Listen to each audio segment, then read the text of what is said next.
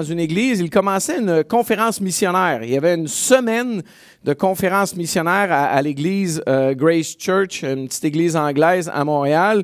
Puis il m'avait demandé de faire le message euh, d'envoi de leur conférence missionnaire et le thème c'était mais je ne fais pour moi-même aucun cas de ma vie comme si elle m'était précieuse. Acte chapitre 20 verset 24. Euh, et l'idée c'est que Vivre pour le Seigneur, à quelque part, c'est coûteux. Vivre pour le Seigneur, c'est un sacrifice. Et à quelque part, je crois qu'on est d'accord avec ça. Euh, c'est une réalité. Euh, et même, je dirais que c'est un superbe objectif de vie. Très louable. Et normalement, le peuple de Dieu va dire oui, oui. Je sais pas. Si vous n'êtes pas trop gelé, là. Ce matin, il ne fait pas froid, on n'est pas l'hiver. Euh, normalement, ça devrait être euh, notre but. Euh, je l'ai mis au complet, le verset ici à l'écran, mais je ne fais pour moi-même aucun cas de ma vie. C'est Paul qui nous dit ça.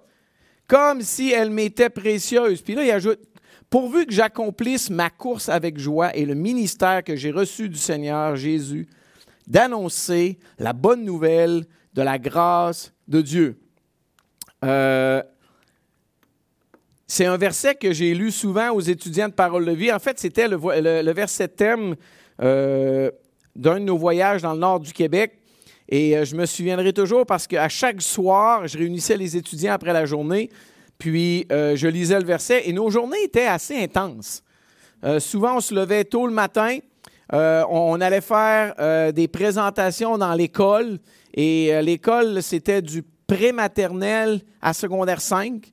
Et il n'était pas question qu'on manque une classe. Il voulait qu'on aille dans chaque classe. Donc, souvent, toute l'avant-midi, on faisait des présentations dans les classes. On venait dîner à la course. On retournait euh, faire des présentations l'après-midi. Et après ça, les jeunes dans la communauté étaient contents de nous voir. On organisait des activités avant et ou après le souper. Et là, vers 9h, euh, 10h le soir, il fallait mettre les jeunes dehors du centre communautaire où euh, on habitait. Et ça, des fois, c'était un sport en soi. Euh, de les mettre dehors. il y avait tous les moyens possibles et imaginables de rester à l'intérieur, euh, de mettre le pied dans la porte, de mettre des cailloux dans les, charnières de porte. Euh, ils ont déjà même mis le feu. Ils ont fait un feu à l'extérieur du bâtiment où le système d'aération prend son air. OK? Son air frais. Et là, ça se met à sentir la boucane dans le centre communautaire. Euh, ben là, moi, j'appelle la, police, les pompiers qui sont pas loin. Euh, je, me mets à faire une course dehors et j'ai trouvé assez vite le, pot. Mais juste vous donner une idée de la journée qu'on pouvait avoir. Et là, je réunissais tous mes étudiants et je les regardais avec un sourire. Puis là, je leur disais, mais je n'ai fait pour moi-même aucun cas de ma vie, comme si elle m'était précieuse pourvu que j'accomplisse ma course avec joie et le ministère que j'ai reçu du Seigneur Jésus d'annoncer la bonne nouvelle de la grâce de Dieu. Et à quelque part, le sacrifice de ma vie est essentiel pour pouvoir servir le Seigneur. Comment? Bien, le texte nous le dit clairement pour finir notre course avec joie. Euh, pour accomplir ma tâche. Si je veux penser à ma vie, et servir le Seigneur en même temps, il y a des bonnes chances qu'un ou l'autre en souffre, euh, clairement. Bref, ce que, Paul est en train de nous dire, c'est que d'une certaine façon, il est impossible de terminer ma course, mon ministère, ma tâche, de témoigner de l'évangile de la grâce de Dieu et en même temps de valoriser ma vie. Ma vie est importante, centrée sur moi.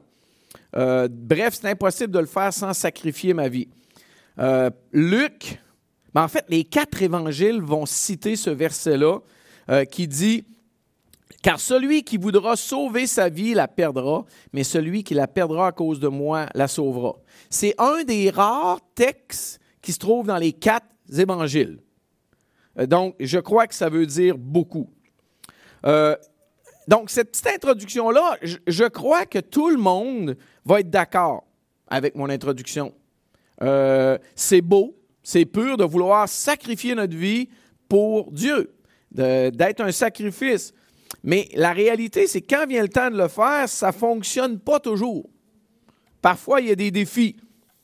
quand vient le temps de le faire. Et même, pardon, on pourrait se poser la question, comment pourrais-je faire ça? C'est-à-dire sacrifier ma vie. Ne pas considérer ma vie comme ayant une quelconque valeur. Comment ça marche? Euh, souvent, il y a deux types de personnes dans la vie. Il y a des utilisateurs, puis il y a des gens qui aiment comprendre comment les choses marchent. Euh, exemple. Avez-vous déjà eu ça dans la maison? Je ne sais même pas comment ça s'appelle en bon français, mais un triway. Tu sais, tu arrives euh, sur le mur là, il, y a, un interrupteur, une switch, un interrupteur, et là, tu rouvres la lumière. Et tu peux traverser la salle et tu vas fermer la lumière. L'autre côté. Mais là, l'autre côté, je l'ai ouvert en, montant l'interrupteur. Et là, je retraverse l'autre côté et je rebaisse l'interrupteur et ça l'allume encore. Oh, mais c'est dans quel sens? Et moi, ben, il y, a des gens qui disent, bah, c'est pas grave, ça fonctionne. Et il y a des gens comme moi, comment ça marche? Et le secret n'est pas tellement compliqué, c'est qu'il est dans l'interrupteur. C'est un, interrupteur particulier. Mais il y a des gens qui aiment ça savoir comment ça marche. Et le but de ma question, de ma petite illustration, c'est comment ça marche? Comment je peux faire, comme je l'ai dit ici, pour sacrifier ma vie pour Dieu? Comment je peux en arriver à aimer, louer Jésus davantage? Comment je peux en arriver à sacrifier ma vie? À, quelque part, c'est une bonne question à se poser. Parce que tantôt, tout le monde était d'accord que de sacrifier ma vie pour Dieu, on est tous prêts à ça. Amen. Maintenant, comment je vais réussir à faire ça? Et je ne crois pas que c'est le fruit d'une simple décision euh, de notre esprit. Je crois que la parole de Dieu nous donne certains indices à ce sujet-là. Et j'aimerais ça vous inviter à tourner dans un texte dans le Nouveau Testament, dans 2 Corinthiens chapitre 5. un texte qu'on connaît beaucoup, un verset. 2 Corinthiens chapitre 5. On connaît très bien par cœur le fameux verset 17. Euh, on est une nouvelle création, créature tout dépendant euh, des traductions mais on connaît peut-être un peu moins le contexte. Donc, 2 Corinthiens, chapitre 5. Je vais lire à partir du verset 14. Ben, je vais commencer par lire tout simplement le verset 14. C'est que l'amour de Christ nous presse, parce que nous sommes convaincus que si un seul est mort pour tous, tous donc sont morts. J'arrête là. Je ne sais pas qu'est-ce que vous avez dans vos traductions. Euh, une autre traduction, ça dit Car l'amour de Christ nous presse parce que nous estimons que si un seul est mort pour tous, tous donc sont morts. L'amour de Christ nous presse. Euh, vous allez dire, ouais, mais Martin, c'est simple ton affaire, euh, je sais ça. Oui, mais minute. On doit garder nos yeux sur l'amour de Christ. Et comment on fait ça? L'amour de Christ nous presse. C'est intéressant de noter ce qu'est-ce que veut dire ce fameux mot nous presse. Le mot nous presse veut dire contrôle, euh, dans le sens d'exhorter et de pousser à une action. Euh, littéralement, le mot voudrait dire l'amour de Christ nous saisit. En bon québécois, l'amour de Christ nous pogne, nous attrape, nous entoure, nous serre, à nous embrasse. On est positivement saisi par l'amour de, Christ qui fait en sorte là, que on est rendu à un point qu'on n'a plus le choix. On doit être saisi par cet amour-là. Euh, exemple, euh, plusieurs d'entre vous, vous êtes mariés. Moi, je suis marié, ça va faire 27 ans, le 20 mai. Euh, je peux vivre en prenant Yannick pour acquis, ou si je regarde comme Yannick m'aime de façon inconditionnelle. Puis même quand je ne suis pas trop de bonne humeur, elle m'aime quand même. Elle, fait des actes d'amour envers moi, même lorsque moi, je ne suis pas aimable. Et ça, vous savez, ça ne me donne pas tellement le choix.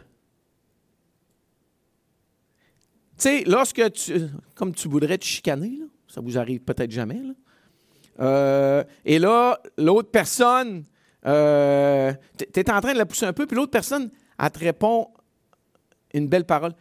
Je t'aime. Ah, mais c'est pas ça que je veux, le gars. Je veux faire ça, moi. Dis-moi pas que tu m'aimes. Dis-moi quelque chose d'autre pour que je puisse continuer. Tu, comprends? Et là, ça fait quoi? Ça fait ça. Et c'est l'idée ici quand le texte nous dit l'amour de Christ nous presse. C'est un amour qui nous force à agir. Euh, je, vous mets un exemple. Comment Paul a-t-il pu servir le Seigneur d'une manière aussi infatigable et désintéressée? On est dans 2 Corinthiens, là. On va aller au chapitre 11. Allez au chapitre 11, tournez, vous êtes dans vos Bibles, allez quelques chapitres plus loin. 2 Corinthiens, chapitre 11, et on va aller lire quelques versets au verset 25. Comment Paul a réussi à faire ce que je vais vous lire? Moi, là, ça me déroute, ça me déboute. Euh, il faut qu'il y ait quelque chose de spécial. Ça ne prend pas juste une force surhumaine. Ah, moi, je, je, vais faire ça pour mon Dieu. Gardez la liste que Paul nous dit au chapitre 11 de 2 Corinthiens, verset 25. Il dit Trois fois, j'ai été battu de verge. Une fois, j'ai été lapidé. Trois fois, j'ai fait naufrage. J'ai passé un jour et une nuit dans l'abîme, probablement dans l'océan quelque part.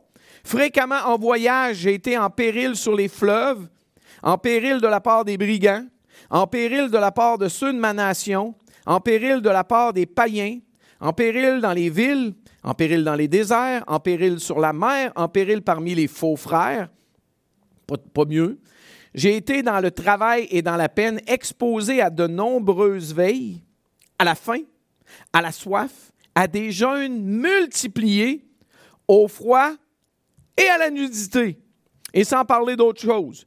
Je suis assiégé chaque jour par les soucis que me donnent toutes les églises. À Damas, le gouverneur du roi Arétas faisait garder la ville des Damascéniens pour se saisir de moi. Mais on m'a descendu par une fenêtre dans une corbeille le long de la muraille et j'ai échappé de leurs mains.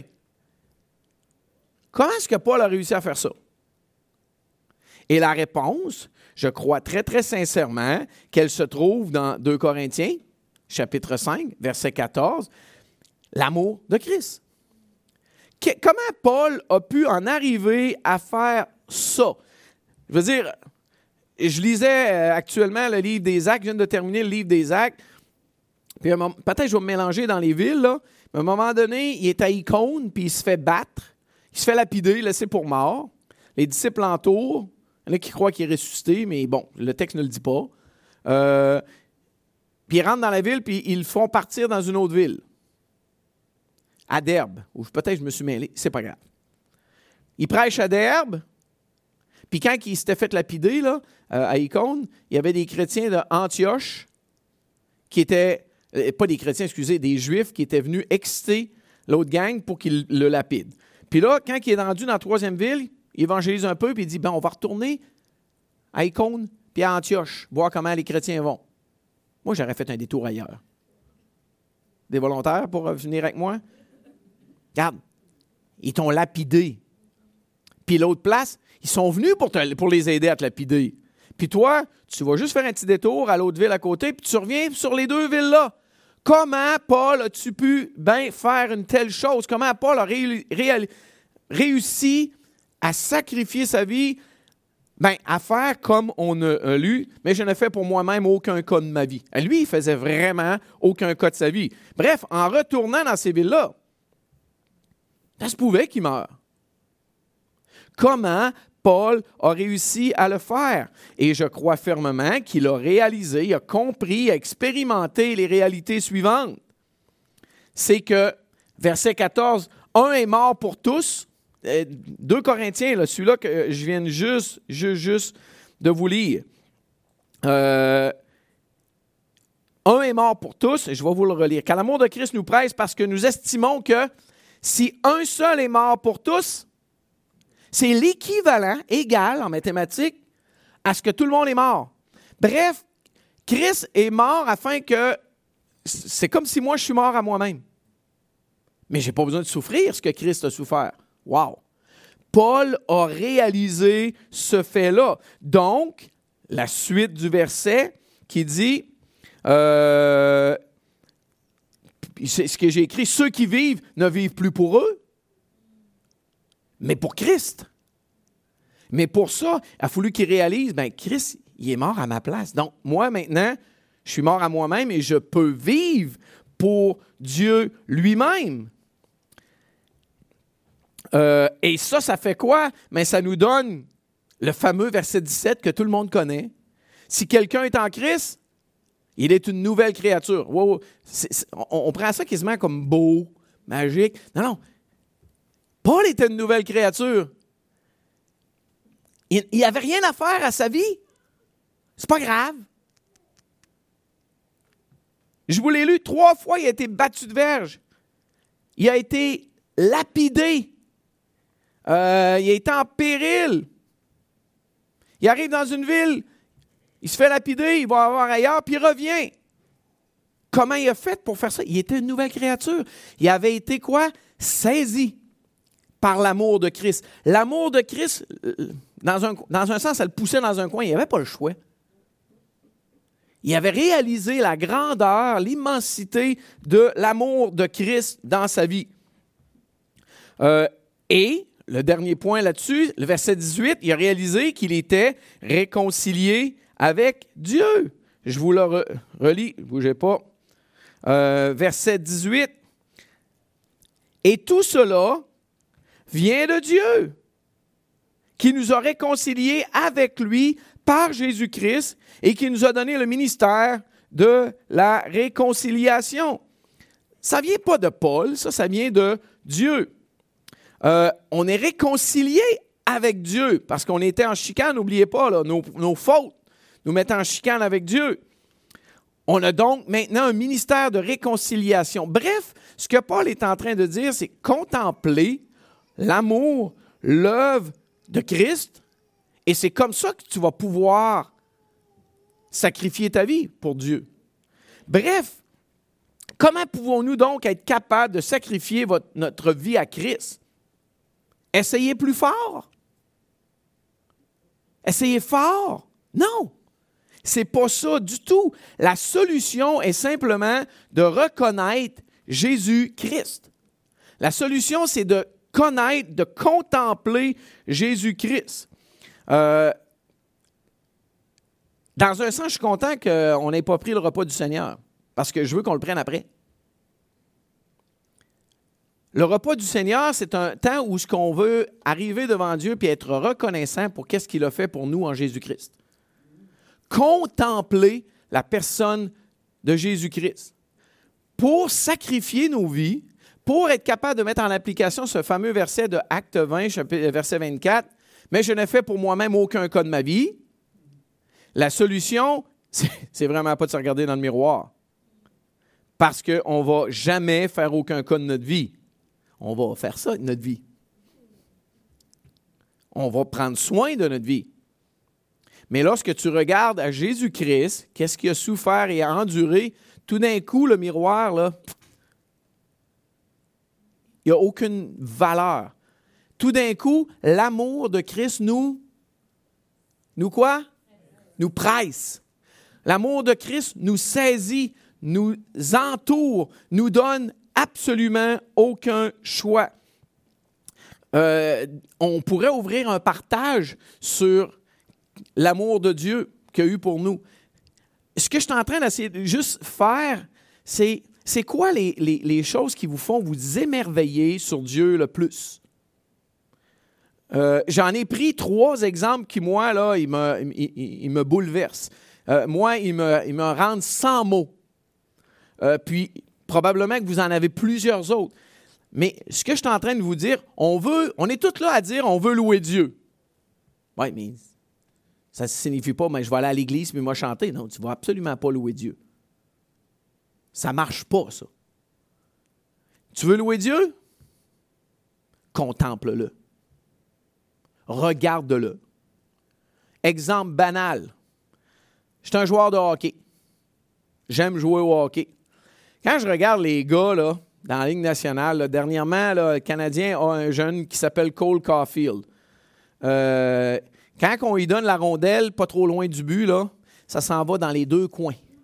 dans un, trou à peu près gros de même où ce que le gardien n'est pas capable de rien faire. Encore hier soir, même affaire. Euh, il, a réussi à avoir. J'en parle avec admiration. Saisissez-vous le lien? Vous voulez faire ça? Ça, ça s'appelle louanger Cole Caulfield, ce que je suis en train de faire. Vous voulez faire ça avec Dieu? Regardez ce qui est. Contemplez-le, ouvrons nos Bibles. Et je vous invite justement à ouvrir votre Bible pour quelques-uns. Euh, trois échantillons, et ça, c'est les miens à Martin. Peut-être que plusieurs, vous les avez entendus, c'est pas grave. Mais c'est les miens qui me font m'émerveiller. Et vous en avez sûrement quelques-uns. Puis peut-être qu'on pourra en prendre. Euh, un premier, je ne sais pas si ça vous rappelle de quoi, mais allez dans 2 Samuel chapitre 6, versets 6 et 7. 2 Samuel chapitre 6 et verset 6. David décide de rapatrier l'arche de l'alliance. C'est ce que l'image représente ici. Il veut l'emmener à Jérusalem. Et là, ils font l'erreur de la mettre sur un chariot alors que Dieu avait été tellement clair, elle ne sera jamais transportée avec un chariot, même dans le dans, dans l'Exode, dans, le Pentateuque, moi être sûr de ne pas me tromper. Euh, il y avait les, euh, trois familles des fils d'Aaron, puis il y en avait une famille qui s'occupait de transporter le, tabernacle, l'intérieur. Les autres, ils n'avaient pas le droit d'avoir de char et de bœuf. C'est clairement écrit, là. Mais David le transporte avec un char. Mais il a des super de bonnes intentions. Il veut adorer Dieu. Il y a du monde qui danse, qui loue Dieu tout le tour. Verset 6. Lorsqu'ils furent arrivés à l'ère de battage de Nacon, Usa tendit la main vers l'arche de Dieu et la retint, parce que les bœufs la faisaient pencher. Hey, c'est un bon Jack. Il ne voulait pas que l'arche tombe par terre. La colère de l'Éternel s'enflamma contre lui et Dieu le frappa sur place à cause de sa faute. Usa mourut là, près de l'arche. David fut troublé, qui s'est écrit, de ce que l'Éternel avait infligé une telle punition à Usa. Wow! OK, là, excusez, mais c'est une patente en bois recouverte d'or. Oui, ça représente Dieu, je suis d'accord. Il a touché parce qu'il n'avait pas obéi aux instructions. Mort comme ça. Ah, mais c'est quoi le rapport, Martin, avec l'amour de Dieu? J'y viens. Luc 22, 63. Luc 22, 63.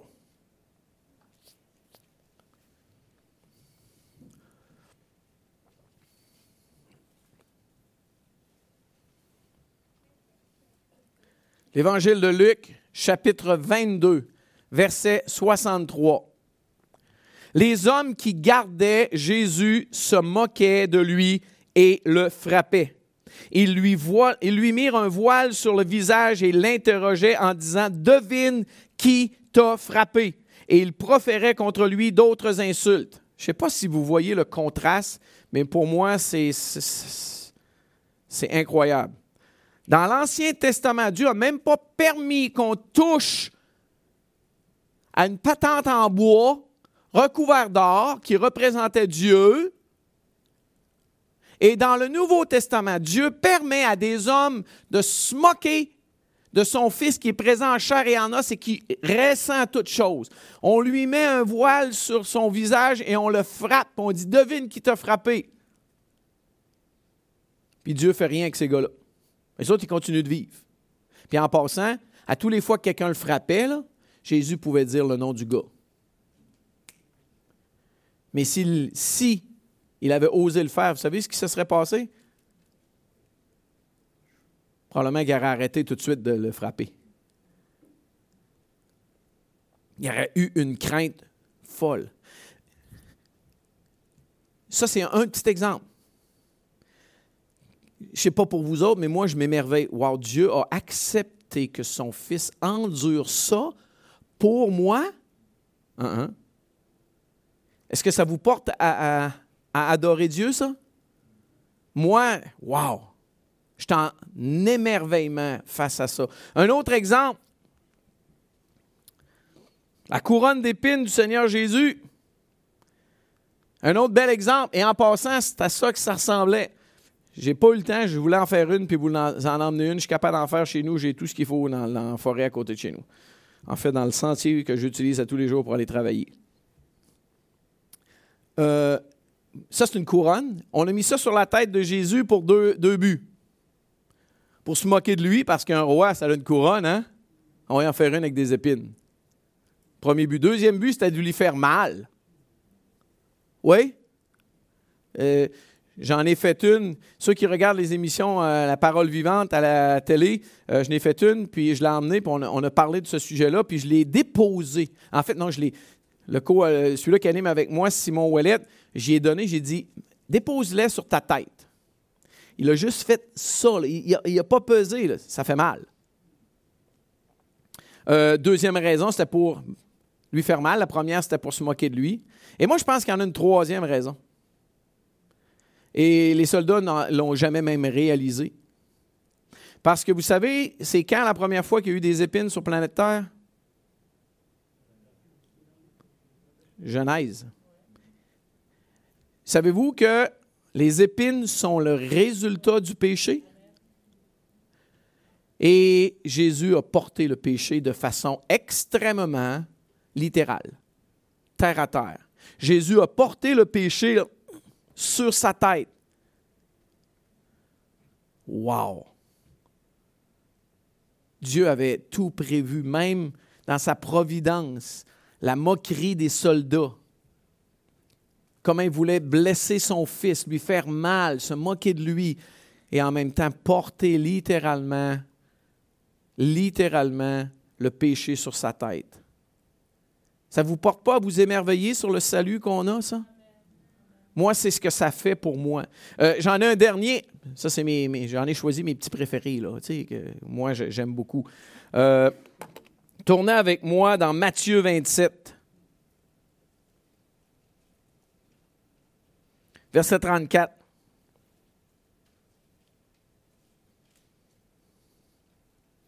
Jésus, verset 33. Arrivé à un endroit appelé Golgotha, ce qui signifie lieu du crâne, on va le crucifier. Ils lui donnèrent à boire du vinaigre mêlé de fiel. Mais quand il l'eut goûté, il ne voulut pas boire. Du vinaigre mêlé de fiel, c'était un anesthésique, un anesthésien, je ne suis pas sûr du bon terme. Euh, si vous allez, euh, ben, demain, je vais chez le dentiste, il faut qu'il me répare euh, euh, une carie. et je vais lui demander de geler la dent avant. Parce que sinon, là, c'est souffrant, c'est atroce. Jésus, en passant, moi, je suis, je suis certain que Jésus savait qu'est-ce qu'il offrait. Il n'a pas simplement refusé. Il a fait exprès de goûter pour que on réalise bien qu'il savait qu'est-ce qu'il y avait dans, le bol. Puis quand il a eu goûté à ça, il a dit non, je vais souffrir complètement pour le péché à froid. Il a refusé, en bon québécois, la ponce de gin avant de se faire crucifier puis de se faire rentrer des clous dans les mains et dans les pieds. Il a refusé ça. Juste, juste, juste un, petit, un petit coup, là, tu sais, pour t'amollir un peu, que ça fasse un peu moins mal. Il a refusé ça pour accomplir le salut qu'on a. Wow, oui, c'est le bon terme. Moi, quand je regarde ça, je suis émerveillé. Je suis émerveillé du salut que j'ai en Jésus-Christ. Est-ce que vous en avez un ou deux de vos préférés, des affaires qui vous font vous émerveiller sur ce que Jésus a fait? On veut prendre les emblèmes dans un instant, on veut s'émerveiller, euh, on veut adorer notre Sauveur. Est-ce que vous en avez un ou deux que ça vous tenterait de nous partager brièvement? Ce n'est pas une exhortation, c'est une contemplation de l'œuvre de Jésus. Si oui, sinon, ce n'est pas grave, je continue. Mais si vous en avez un, j'aimerais y goûter aussi. J'aimerais contempler avec, euh, avec vous. Going once, going twice.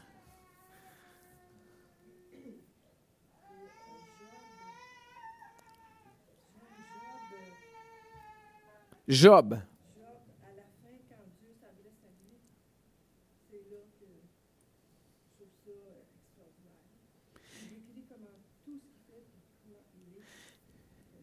Il voit la grandeur de son Dieu à la fin de tout. Amen. C'est un verset, tu peux nous lire. Il demande au début euh, euh, qui est celui qui obscurcit mes desseins, 38, ça? oui, à 38. Saint terrain comme un vaillant homme, je t'interrogerai, tu m'inspiras. Où étais-tu quand je fondais la terre? Dis-le si tu as de l'intelligence. Qui en a fixé les dimensions, le sais-tu? Ou qui a étendu sur elle le cordeau? Sur quoi ces bases sont-elles appuyées? Ou qui en a posé la pierre angulaire? Alors que les étoiles du matin éclataient en chants d'allégresse et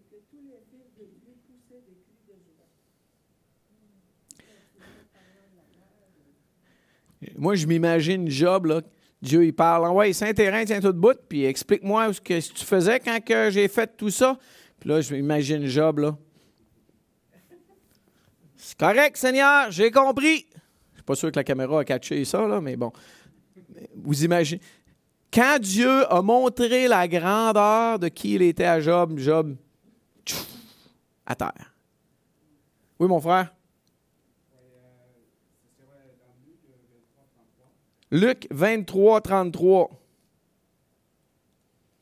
Après que Jésus ait subi tout ce qu'il a subi, parlant d'amour justement, euh, il va dire euh, Père, pardonne-leur car ils ne savent pas ce qu'ils font. Première parole de Jésus sur la croix. Père, pardonne-leur, ils ne savent pas ce qu'ils font. Moi, je pense que ça, c'est une des paroles qui a mené le centenier qui avait dirigé la crucifixion. Quand Jésus est mort, à la fin, il a dit Assurément, ce gars-là était le Fils de Dieu.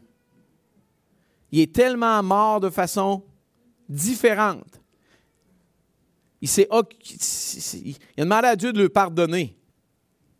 Wow, il n'avait jamais vu ça, lui. Ça, c'est clair. Wow. Amen. C'est un dernier? Oui, Magdala? Osée 6, 3. Mais regarde, laissons les gens tourner. Osée 6, 3.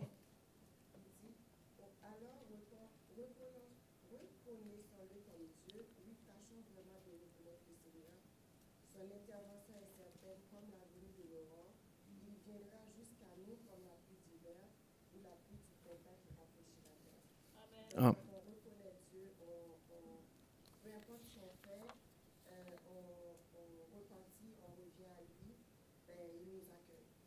Amen. Ex- exactement. Son amour pour nous. Réaliser qu'il il veut bien nous accueillir même après nos erreurs. Euh, pour découvrir l'amour de Christ, non, excusez, j'ai pas bien dit ça.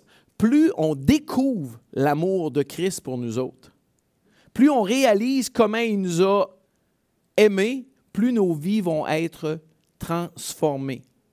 L'idée, c'est pas d'essayer d'aimer Jésus davantage ou de louer Jésus davantage. Ça, là, c'est le résultat. L'idée, c'est de connaître Dieu, de connaître son plan envers nous, de s'émerveiller sur son amour, sur ce qu'il a fait pour nous. Et lorsqu'on fait ça, on va exalter en adoration. On va pas regarder à notre vie comme si elle nous était précieuse. Ben voyons donc, c'est rien ça. Il a, il a tellement fait au-delà. Mais si on pense que il faut que j'aime plus Dieu, non, on se trompe. Ça, c'est le résultat d'une contemplation de qui est Jésus, qui est Dieu, puis qu'est-ce qu'il a fait envers nous. Et le reste va suivre automatiquement. Et un autre point, donc j'ai dit, le premier point, si on veut être prêt à sacrifier notre vie, si on veut être prêt à adorer Dieu, c'est de contempler l'amour qu'il a eu pour nous. Et le deuxième est pas mal similaire. Euh, c'est de garder les yeux sur le salut merveilleux de Dieu. Et j'ai écrit Romains 12, 1. Est-ce que vous connaissez Romains 12, 1? Si vous ne le connaissez pas, je vous donne l'autorisation d'y tourner. Ça dit, je vous exhorte donc, frères, par les compassions de Dieu, à offrir vos vies comme un, vos corps comme un sacrifice vivant, saint, agréable à Dieu, ce qui sera de votre part un culte raisonnable.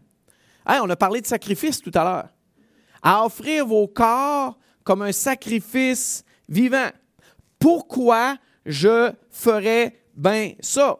Mais Paul, il commence, je vous exhorte donc. Et ça, c'est Romains chapitre 12. En fait, ça fait 11 chapitres que Paul s'évertue à nous montrer la grandeur du salut que l'on a en la personne de Jésus-Christ. J'ai pensé même vous mettre quelques versets là, euh, tout à fait extraordinaires de Romains, des versets que vous connaissez tous par cœur. Avant d'arriver au chapitre 12, là, puis de nous dire, je vous exhorte donc, et dans vos Bibles, entourez-moi le mot-là donc. Tu ne commences pas le livre de Romains avec ça. Tu ne peux pas faire ça. C'est la conclusion, le normal. Et je, vous- mets quelques versets euh, à l'écran. Car tous ont péché et sont privés de la gloire de Dieu. Y a-t-il quelqu'un ici qui ne connaît pas ça par cœur? On connaît tous ça par cœur. Et ils sont quoi? Gratuitement justifiés par sa grâce, par le moyen de la rédemption qui est en Jésus-Christ. On est tous pécheurs, on est tous privés de la gloire de Dieu. Mais quoi? On est gratuitement. Ça coûte rien. Ça nous coûte rien. Gratuitement justifié, rendu juste aux yeux de Dieu, ça se peut pas. Je peux pas faire ça. Oui, tu es rendu juste. Dieu te regarde comme une personne juste parce que Jésus t'a rédempté, racheté. C'est ce qu'il a fait pour toi. Comment? En Jésus. Euh, là, euh, Romains 5. Car lorsque nous étions encore sans force, Christ, au temps marqué, au moment précis, est mort pour des impies, pour des pas bons. À peine peut-être mourrait-on pour un juste. Quelqu'un peut-être mourrait pour un homme de bien. Mais Dieu prouve son amour envers nous en que lorsque nous étions encore des pécheurs, Christ est mort pour nous. On les connaît tellement par cœur qu'on est rendu quasiment habitués, puis ça ne nous fait plus rien. Alors que ça devrait nous faire des wow. Euh, mais maintenant, étant affranchi du péché, affranchi, ça veut dire libéré du péché, devenu esclave, plus du péché, mais de Dieu. Vous avez pour fruit la sainteté. Moi, j'ai pour fruit la sainteté. Ah ben. Et pour fin, la vie éternelle. Oui, amen. Wow. Car le salaire du péché, c'est la mort. Et Celui-là, on le connaît tout par cœur, hein? Mais le don gratuit de Dieu, c'est la vie éternelle en Jésus-Christ, notre, notre Seigneur. Romains 6. Romains 10. Si tu confesses de ta bouche le Seigneur Jésus et si tu crois dans ton cœur que Dieu l'a ressuscité des morts, quoi? Tu seras sauvé. J'ai des, amen, des alléluia là-dessus? Oh, il, il faut. J'ai rien qu'à confesser de ma bouche. On le connaît tellement par cœur qu'on on- on est rendu qu'il venait. On, on réalise plus la profondeur de ces versets-là. Si tu crois dans ton cœur que Dieu l'a ressuscité des morts, tu seras sauvé, car c'est en croyant du cœur qu'on parvient à la justice, simplement, et c'est en confessant de la bouche qu'on parvient au salut, selon ce que dit l'Écriture, Romains 10. Et je pourrais continuer là. Et là, il arrive à un verset vraiment particulier. Je vous exhorte donc, frères, par les compassions de Dieu, à offrir vos corps comme un sacrifice vivant, saint, agréable à Dieu. Je vais faire quelques petits points sur ça euh, rapidement sur 12.1. Par les compassions de Dieu. Ça veut dire quoi, ça, les compassions? Peut-être dans vos Bibles, vous avez par les miséricordes de Dieu. Euh, la miséricorde, c'est Dieu qui voit qu'on est mal pris. Puis il n'a pas simplement pitié, mais il veut aider. Il aide, il agit. Je vous exhorte donc, à cause que Dieu a, a ce cœur-là, il vous voit dans la misère, puis il vous aide, puis il nous a aidés. Il dit quoi donc? Ben, offrez vos corps. Et en passant, notre être est formé de trois parties. Corps, âme, esprit. Il y a trois mots grecs différents. Le mot esprit, on le connaît, c'est le, mot, euh, le bon mot pour tailleur, pneu, pneuma. C'est le souffle de Dieu. Le mot, euh, euh, mon, âme, c'est le mot psuké, d'où on tire notre mot psychologie. C'est, le centre de la vie naturelle, la joie, les sentiments, toutes ces choses-là. Et il y a le mot corps, soma. Et Paul utilise le mot soma ici. Il n'est pas en train de dire offrez vos esprits à Dieu, pneuma, offrez vo- votre à Dieu. Non, il dit offrez, excusez-moi le québécois, là, mais le, frame. le body, le, corps, le châssis, la partie physique. C'est ça que je veux que vous offrez à, à Dieu. De toute façon, lorsqu'on offrait un sacrifice à Dieu, là, un agneau, on faisait quoi? Mais c'était la brebis. C'est- pas que je, ah, je pense que je vais aller offrir. Dans ma pensée, je vais. Non, non, non. Tu prends un, mouton puis tu l'offrais en sacrifice. Dieu est en train de dire offrez votre corps. Et ça va très, très bien avec ce qu'on a dit. Mais je ne fais pour moi-même aucun cas de ma vie comme si elle m'était précieuse. Puis après ça, il dit un sacrifice vivant. Et c'est un peu drôle, ça, parce qu'un sacrifice, normalement, c'était mort. Vivant, dans le sens qu'on vit pour nous, mais on vit pour Christ. Galates 2.20. J'ai été crucifié avec Christ, et si je vis, ce n'est plus moi qui vis, c'est Christ qui vit en moi. C'est l'idée ici. Un sacrifice, en fait, je suis mort à moi-même et je suis vivant pour Dieu en Jésus-Christ. Euh, et il dit ensuite de ça, saint et acceptable euh, pour Dieu. Saint, ça veut dire simplement qu'il il est mis à part. Il est, il est utilisé pour un usage particulier. Euh, je vous ai souvent dit l'idée de, la belle vaisselle. Je suis sûr que Pierrette, tu as ça, toi, de la belle vaisselle pour la visite rare chez vous. Oui, hein, tu as ça, hein? J'étais sûr, je ne pouvais pas me tromper. Tu sais, la vaisselle là, que tu n'as pas le de toucher, là? Parce qu'elle est à part. Pourquoi? Pour quand quelqu'un d'important ou une fête ou quelque chose de particulier. C'est ce que Dieu a fait avec nous.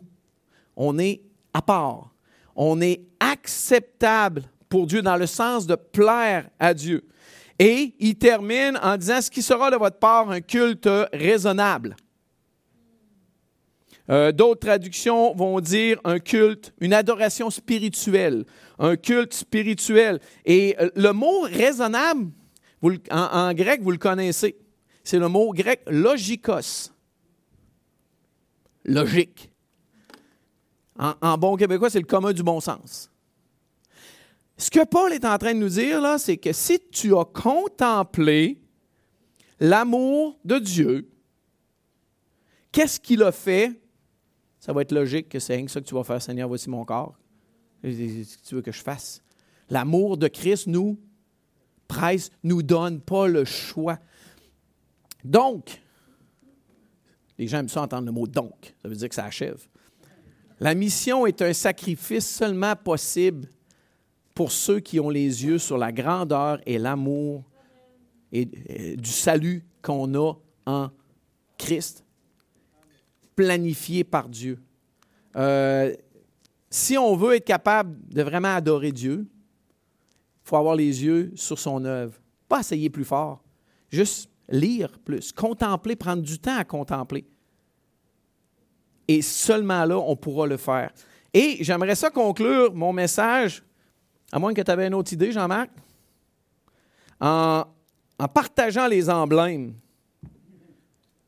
en partageant le pain qui nous rappelle le corps de Jésus, qui, comme tantôt on a vu, peut-être, euh, Frédéric, tu peux remettre l'image de la couronne, la deuxième image de la couronne euh, dessus. Le pain nous rappelle que Christ a été cloué à la croix. On lui a mis une couronne de même qui a rentré dans son crâne. Et le sang nous rappelle que la coupe, le, le- jus de raisin, le vin nous rappelle que le sang de Jésus a coulé sur cette même croix comme un agneau qu'on mettait à mort. Et Jésus a été notre agneau. Et si on a les yeux fixés sur ça toute la semaine, le reste, ça va être automatique. Le reste, on ne se posera pas beaucoup de questions. Est-ce que j'ai les yeux sur ma vie ou sur celle de Christ, sur l'œuvre de Dieu? Je vais prier, puis on pourra partager ensemble les emblèmes. Seigneur, je veux te remercier parce que dans un sens, tu nous as donné la recette, tu nous as donné la façon de pouvoir vivre pour toi, c'est en contemplant l'amour que tu as eu envers nous en Jésus-Christ. Cet amour qui nous presse parce qu'on estime que si un seul est mort pour tous, donc tous sont morts, et qu'on est maintenant réconciliés avec toi, puis tu nous donnes le privilège de pouvoir réconcilier d'autres en leur présentant ce message extraordinaire. Père, on veut maintenant partager ce pain en ayant les yeux fixés sur la croix, les yeux fixés sur la couronne d'épines, les yeux fixés sur ton Fils, les yeux fixés sur le sang, alors qu'on va boire la coupe qui nous rappelle ce que Jésus a enduré en, se vidant de son sang. Nous, on fait que se couper un peu, puis on met tout de suite un bandage. Ils n'en ont pas mis lorsque le Seigneur Jésus a été crucifié sur la croix, au contraire. Il a versé son sang pour nous. Père, on veut te louer ce matin.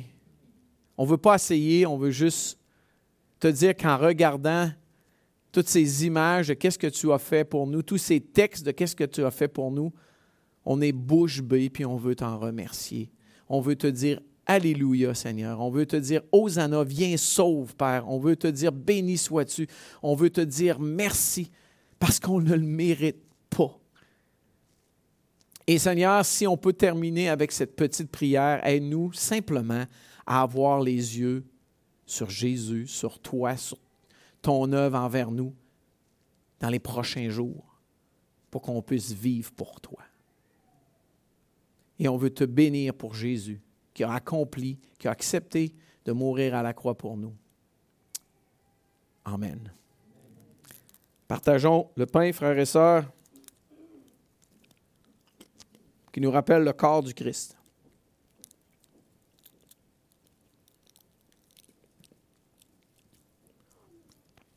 Partageons la coupe